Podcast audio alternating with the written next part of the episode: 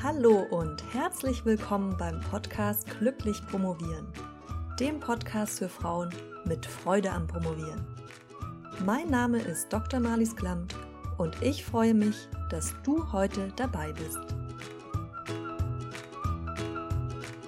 Herzlich willkommen bei der 25. Episode des Podcasts Glücklich Promovieren. Ich kann es selbst kaum glauben, dass es den Podcast nun schon fast ein ganzes halbes Jahr gibt. Falls du zum ersten Mal dabei bist, schau dich unbedingt auch auf der Website um. Dort findest du mehr Infos zu den einzelnen Folgen, zum Beispiel Links zu Ressourcen, die ich erwähne, oder zu anderen Folgen, die für das Thema auch wichtig sind. Zu vielen Episoden gibt es außerdem Abschriften, wenn du nochmal schnell was nachlesen möchtest oder gerade mehr in Leselaune als in Hörstimmung bist.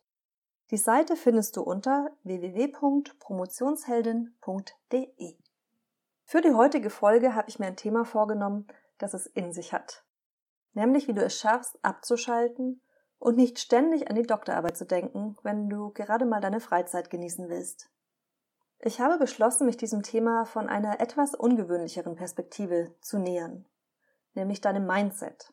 Falls dir der Begriff nicht sagt, es geht dabei um deine Denkmuster, deine Haltung und deine Einstellung.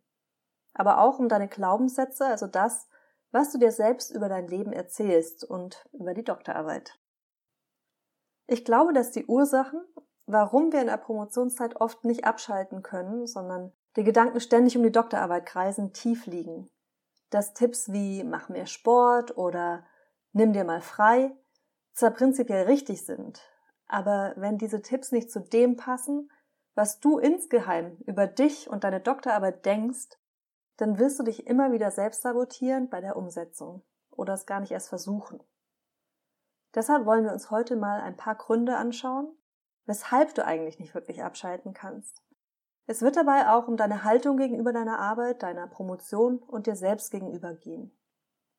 Aber ich will dich dennoch nicht ohne eine Aufgabe zurücklassen, damit du anfangen kannst, das Ganze auch wirklich umzusetzen. Nur, erst müssen wir uns ein Mindset vornehmen und dann kommt die äußere Umsetzung. In die andere Richtung funktioniert es leider nicht oder nur sehr bedingt weil du ohne den richtigen Antrieb schnell wieder aufgibst. Bevor wir anfangen, habe ich aber erstmal eine Bitte an dich. Beantworte für dich selbst, ob eine oder mehrere der folgenden Aussagen auf dich zutreffen. Du denkst, du machst nicht genug. Du denkst, dass du sehr viel Zeit investieren musst, um überhaupt voranzukommen mit deiner Dissertation. Dass es eigentlich gar nicht machbar ist. Du denkst, je mehr du machst, desto besser wird deine Arbeit.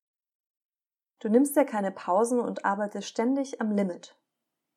Dir fehlt die Übersicht über das Gesamtprojekt und du weißt nicht so richtig, wo du eigentlich gerade stehst im Hinblick auf die Doktorarbeit. Du hast das Gefühl, dass alle anderen viel besser vorankommen als du. Hast du bei den genannten Aussagen ab und an schuldbewusst genickt? Oder vielleicht auch gar nicht schuldbewusst, sondern du dachtest, ja, das denke ich, aber das ist doch auch so, das geht doch auch gar nicht anders. Ja? Sehr gut.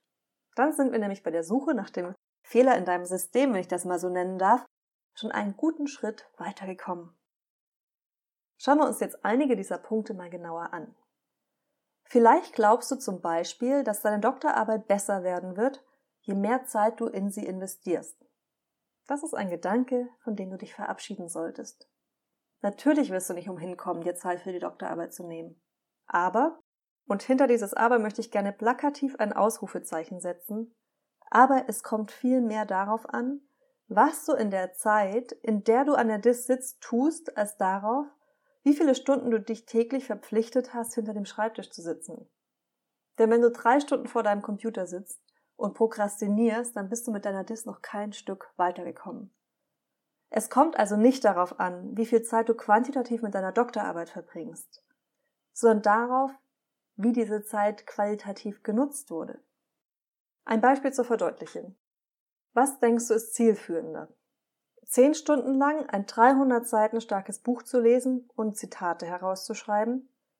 Oder dich hinzusetzen und erstmal die Zusammenfassung und das Inhaltsverzeichnis auszuwerten und zwar im Hinblick darauf, wie es dich, was dein Forschungsanliegen angeht, weiterbringt.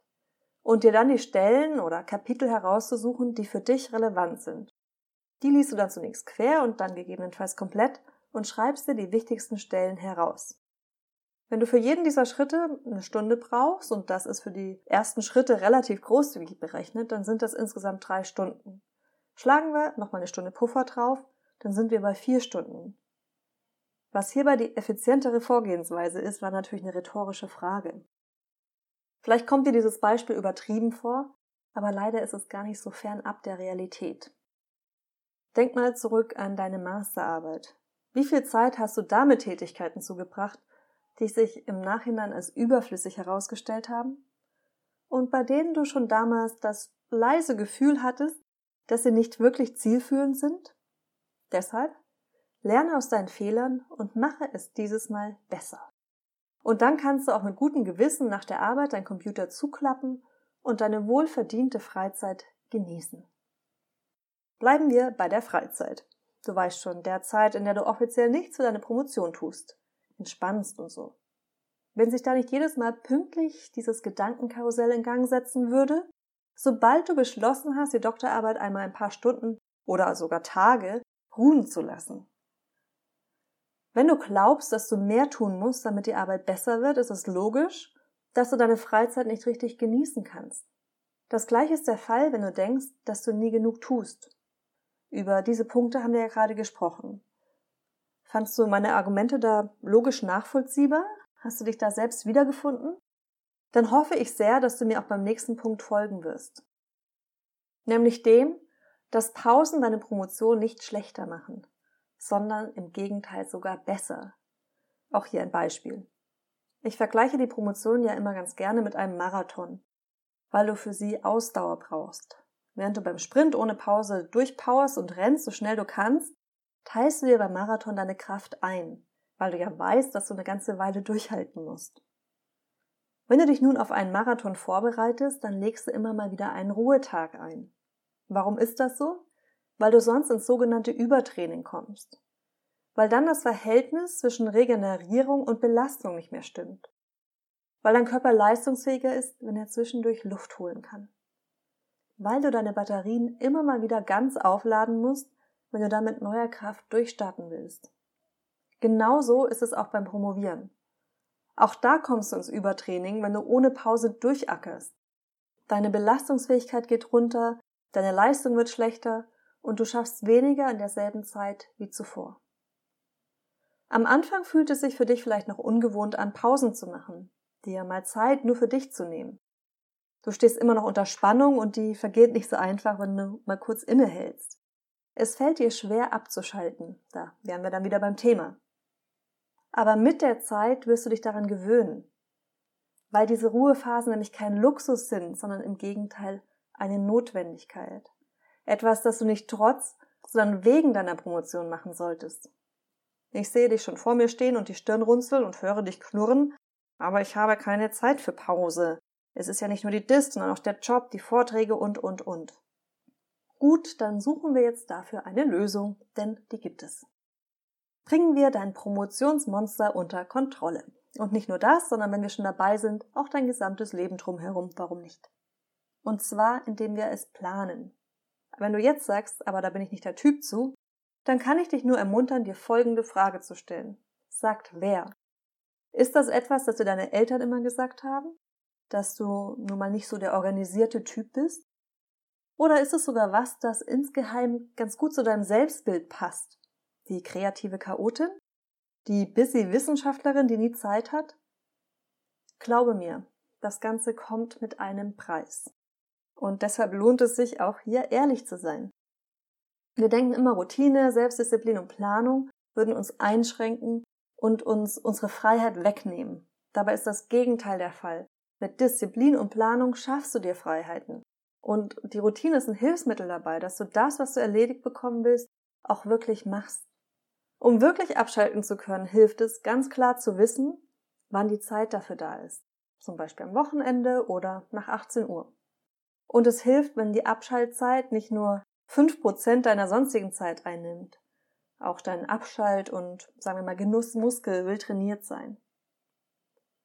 Ohne vorausschauende Planung und Disziplin, diese auch umzusetzen, wirst du es nicht schaffen, dir regelmäßig Zeit zum Abschalten einzurichten. Ich habe mal eine Frage an dich. Kennst du solche Menschen, die irgendwie immer doppelt so viel schaffen wie andere? Die nicht nur promovieren, sondern daneben auch noch einen Roman schreiben, einen Marathon laufen, Kinder bekommen, die auf Reisen gehen, freiberuflich arbeiten und noch irgendwie ein ehrenamtliches Projekt hochziehen? Und trotzdem Zeit haben für dich, wenn du dich mal an sie wendest? Ich kenne eine Handvoll solcher Menschen und die haben mich immer fasziniert. Ich habe mich immer gefragt, wie schaffen die nur in der gleichen Zeit, denn offensichtlich hat ja auch deren Tag nur 24 Stunden, so viel mehr als ich. Weshalb reicht meine Zeit immer nur für das Nötigste und Dringendste? Die Antwort ist, sie wissen, was sie machen und sie halten sich daran. Mach dir also auch einen Plan, wann du was erledigst. Und dann halte dich daran. Im Prinzip ist Selbstdisziplin nichts anderes als ein Vertrag mit dir selbst. Du willst heute ein Paper lesen, das du brauchst, um weitermachen zu können? Und dann hast du irgendwie am Abend doch nicht mehr geschafft, als dir vielleicht allerhöchstens das Abstract durchzulesen? Dann hast du den Vertrag mit dir selbst gebrochen. Und dann verschiebst du es auf morgen. Mit halbwegs gutem Gewissen, denn vielleicht war ja heute auch wirklich viel los. Und am nächsten Tag geht dann das gleiche Spiel von vorne los. Und jetzt sag mir mal ganz ehrlich, denkst du, dass man in so einem Zustand wirklich abschalten kann? Vielleicht hast du eine Freundin, auf die du dich hundertprozentig verlassen kannst. Eine, bei der du weißt, dass sie ihre Zusagen dir gegenüber immer und unter allen Umständen hält. Wo nie der Bus zu spät kommt oder eine Erkältung dazwischen kommt oder sie sich aus Versehen Termin doppelt gelegt hat. Es hat schon fast was Magisches, aber du freust dich einfach nur, eine solche Freundin zu haben. Vielleicht bist du sogar selbst eine solche Freundin für andere. Und jetzt stell dir vor, du würdest das auch dir selbst gegenüber tun können. Stell dir vor, du würdest immer die Dinge tun, die du dir vorgenommen hast. Wenn du dir vornimmst, am Donnerstag ein Paper zu lesen, dann weißt du, dass du es auch am Donnerstag lesen wirst. Wäre das nicht genial? Dann brauchst du dir nämlich keine Gedanken mehr zu machen, ob Dinge passieren, sondern du kannst dich darauf verlassen, dass sie passieren werden. Du weißt, dass du in deinem Zeitplan bist und du kannst die Zeit, die du dir für die Freizeit eingeplant hast, auch tatsächlich dafür nutzen. Ohne schlechtes Gewissen oder den Druck, eigentlich noch was tun zu müssen. Du kannst abschalten. Kommen wir jetzt noch zu deiner Aufgabe für heute. Was hast du dir heute sowieso schon in Bezug auf die Promotion noch vorgenommen? Was möchtest du erledigen? Nimm dir Zettel und Papier und schreib es dir auf. Schreibe dir dann auf, wie lange jede Aufgabe ungefähr dauern wird. Realistisch. Wenn du merkst, es ist schon 8 Uhr abends gerade und da stehen noch fünf Dinge auf der Liste, die alle ungefähr eine Stunde dauern, dann streiche so viel, dass es realistisch wird. Schreib dir dann auf, in welcher Reihenfolge du die Aufgaben machen willst und von wann bis wann genau jede Aufgabe zu erledigen ist. Pausen nicht vergessen. Und dann leg los. Ich verspreche dir, du wirst dich so richtig, richtig gut fühlen, wenn du deine Liste abgearbeitet hast. Und du wirst vielleicht zum ersten Mal seit langem danach auch abschalten können. Wenn es dir noch schwerfällt loszulegen, dann brich die Aufgaben in kleinere Teile herunter, so lange, bis sie dir machbar erscheinen. Mehr darüber, wie das genau geht, habe ich dir in Episode 5 erzählt, in der es um die Jahresplanung geht. Und das war's auch schon wieder von mir für heute. Bitte mache die Aufgabe, die ich dir gerade gestellt habe, auch wirklich. Dass du meinen Podcast hörst, ist schon der erste Schritt hin zu einem glücklicheren Promotionsleben. Wenn es eben in deinem Kopf Klick gemacht hat, dann ist das genial. Aber wenn du dann nie den Schritt in die Umsetzung gehst, bringt dich das leider langfristig auch nicht weiter. Da du hier dabei bist und bis zum Ende zugehört hast, gehe ich davon aus, dass du eine Person bist, die auch tatsächlich eine Lösung für ihr Problem haben will. In diesem Fall das Problem, nicht abschalten zu können. Dann zeige jetzt schon mal zum ersten Mal mehr Selbstdisziplin und gehe den Schritt hin zu einer Freizeit, in der du dich auch wirklich entspannen kannst indem du heute deine Aufgaben strukturiert durchführst. Der beste Zeitpunkt, damit anzufangen, ist genau jetzt. Ich hatte eigentlich vor, heute noch ein wenig über andere Punkte zu sprechen, die wichtig sind, um abschalten zu können, wie zum Beispiel, in welchem Raum du promovierst oder über Sport und körperliche Betätigung und wie Meditation für dich zum Gamechanger werden kann in Bezug aufs Abschalten. Wie du gemerkt hast, habe ich mich allerdings etwas in Rage geredet und da ich wirklich will, dass die Punkte auch wirken, die ich dir heute genannt habe, lasse ich es für heute darauf beruhen. Kennst du noch jemanden, dem dieser Podcast das Promotionsleben erleichtern könnte? Dann sei nicht egoistisch, sondern sag weiter, dass es diesen Podcast gibt. Wir hören uns dann wieder nächste Woche und bis dahin entspanntes Abschalten nach dem Promovieren. Deine Malis.